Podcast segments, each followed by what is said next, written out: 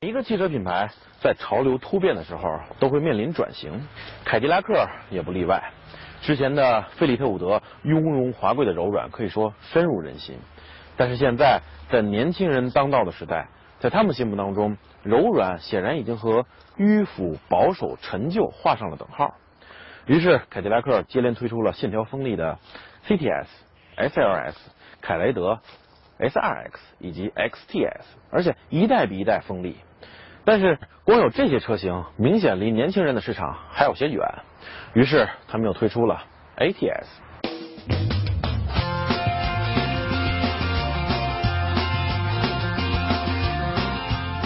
不出意外，这辆原本轴距是两千七百七十五毫米的车型，因为后排空间问题，在引入国内之后，轴距被加长到了两千八百五十毫米，也就是我现在开的这辆 ATS L。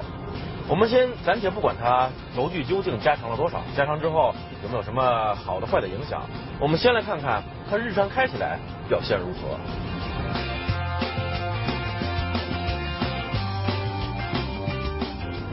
这台型号叫做 LTG 的 2.0T 涡轮增压发动机，最大功率已经达到了200千瓦，最大扭矩400牛米，我觉得已经可以称得上是小巨人了。变速箱没有盲目的跟风，依然是 6AT。其实我觉得以它的发动机的数据，呃，使用 8AT 完全没有问题。啊，这个我们一会儿会说到。它有三种驾驶模式：舒适、运动还有防滑。即便是在舒适模式下，我也没有觉得它的油门响应或者说变速箱的响应有多么的慵懒、多么的迟缓。整体表现，你看无论是缓慢的加速还是急加速，表现都还是不错的。这台发动机真挺冲的，所以即便是在舒适模式下，嗯，日常开完全没有问题。动力应付路上的这些情况可以说是绰绰有余。而且这台发动机在日常驾驶的时候，我觉得发力很顺，强大的扭矩可以说从一而终，源源不断。此时这台六 AT 的表现也不会让你去刻意的关注它，因为它此时并没有表现出让你去分神关注它的那种顿挫感。而在运动模式下，我也没觉得。它的油门响应有多么的灵敏，变速箱也没有说马上就降一档去严阵以待。你看转速丝毫没有变化，我觉得只是稍微加强了一点戒备。这个时候油门到底，变速箱还是会有一点点延迟，然后这个延迟之后，它会很利索的去降到目标档位，提高发动机转速，让涡轮全面介入，进而发挥四百牛米的强大扭矩，让车子强健的冲出去。其实坦诚来说，还是会有一点点延迟。但是相比于之前试驾的那些通用车型，好几年前试驾的通用车型，我觉得表现已经是好多了。那个时候 你是不知道，简直是痛不欲生。我刚才说它的发动机数据已经完全可以使用八 AT 变速箱了，倒不是说它缺少这个传动比足够小的最高档位。你看现在时速一百公里，转速也就是一千五百转多一点。它缺少的是在这六个档位当中。合理的安插两个档位，去尽量减少传动比之间的差距。因为当你急加速的时候，这种降档之后的顿挫感还是有一点点明显。如果能够使用档位的更多的变速箱，我想它的整体表现会更顺更好。相信对于凯迪拉克来说，配备一台八 AT 的变速箱并不是什么难事儿，因为它在发动机方面已经表现的非常优秀了。我们测得的综合百公里油耗为十三点六升。其中包括公路、山路以及一定的城区红绿灯路段。考虑到它的功率，它带给你的加速感受，这个数字还是可以让我们接受的。所以总体来说，它的这套动力传动系统，我觉得已经很强大了。尤其是这台 2.0T 发动机啊，它的表现可以说让我刮目相看。这台发动机表现唯一让我感觉不爽的地方就是它的噪音。你看，两千转以上，三千转以上。噪音马上就出来了，显得相当的吵，而且严格来说，这种声音也不是那种让人热血沸腾、血脉纷张的那种声音。它的方向盘和之前试驾 XTS 时候的一样，感觉直径有些偏大，相对于它的车身尺寸来说，而且握起来手感有一点单薄。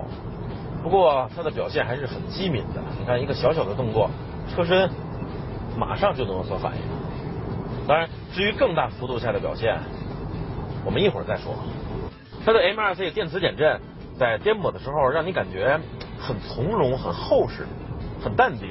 它的震动并不是特别的尖锐突兀，可以说保证了不错的舒适性。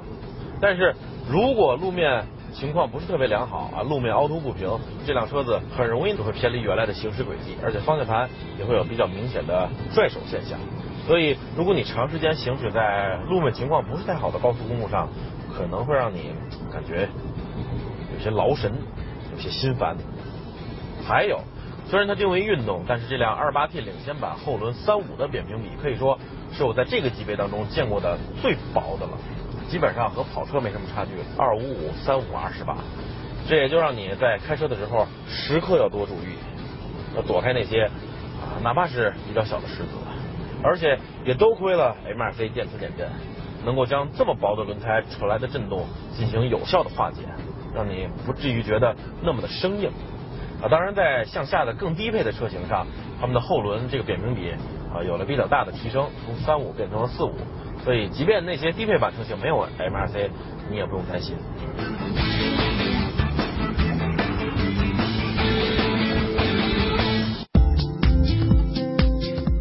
我刚才说这辆 ATS L 的动态表现要等会儿说，那就是现在了。而且为了看看轴距加长之后对于操控的影响有多大，我们要让它和来自进口的标准轴距的 ATS 比较一下。开始吧。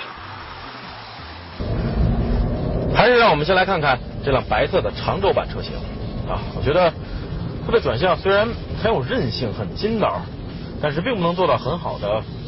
从一而终的那种均匀感和比例感。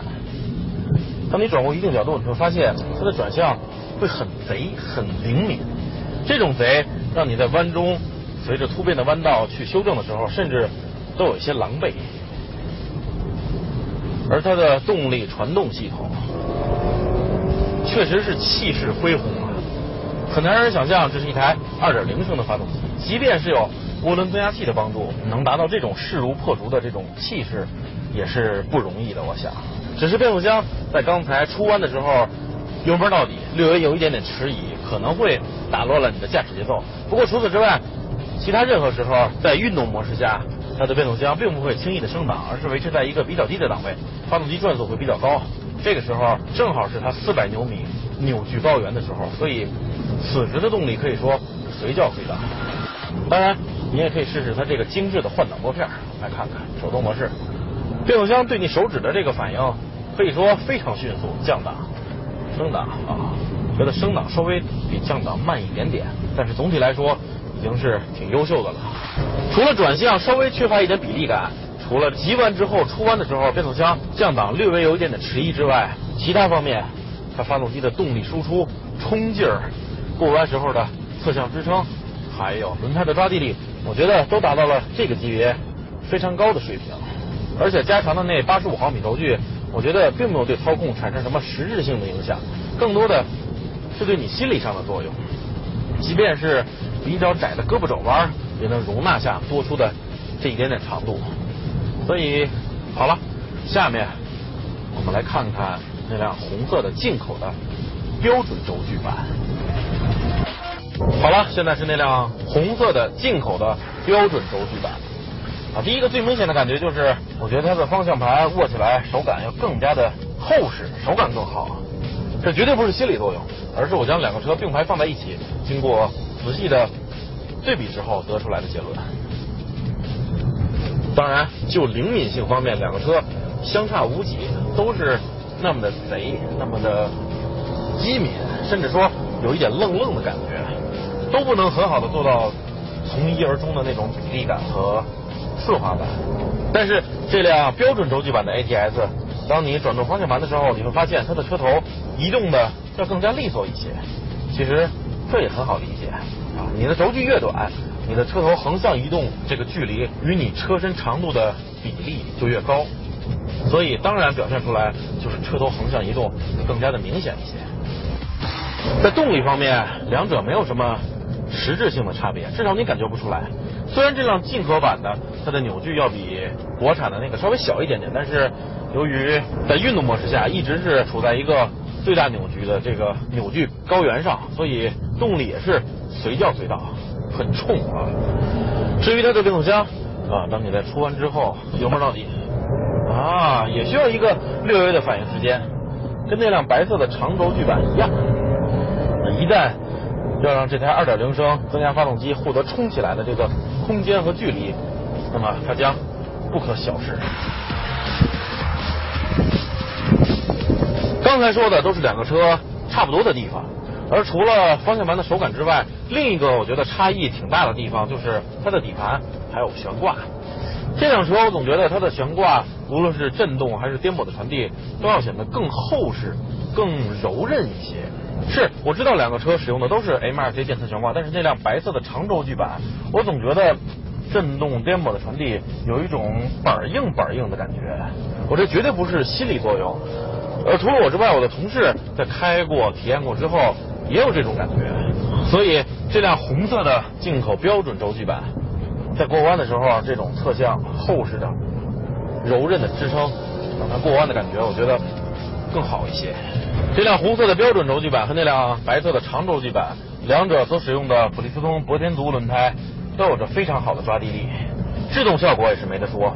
而三五扁平比的轮胎在这里才显示出了跑鞋一样的效果。只是这辆车它的转向的手感还有底盘的回馈，更加让我爱不释手。怎么说呢？它无论是整体的灵敏性还是动态响应，都很像我之前试驾的那辆英菲尼迪 Q50 S 3.7，都很利索，都很紧固。只是它的转向在中间区域灵敏性要稍微差一点点。是这辆凯迪拉克，它的变速箱在出弯之后急加速是略微有一点迟疑，而英菲尼迪的七档变速箱就没有迟疑。但问题是它是一档一档去降，所以整体来看，我还是偏向于这台凯迪拉克的六 AT 变速箱。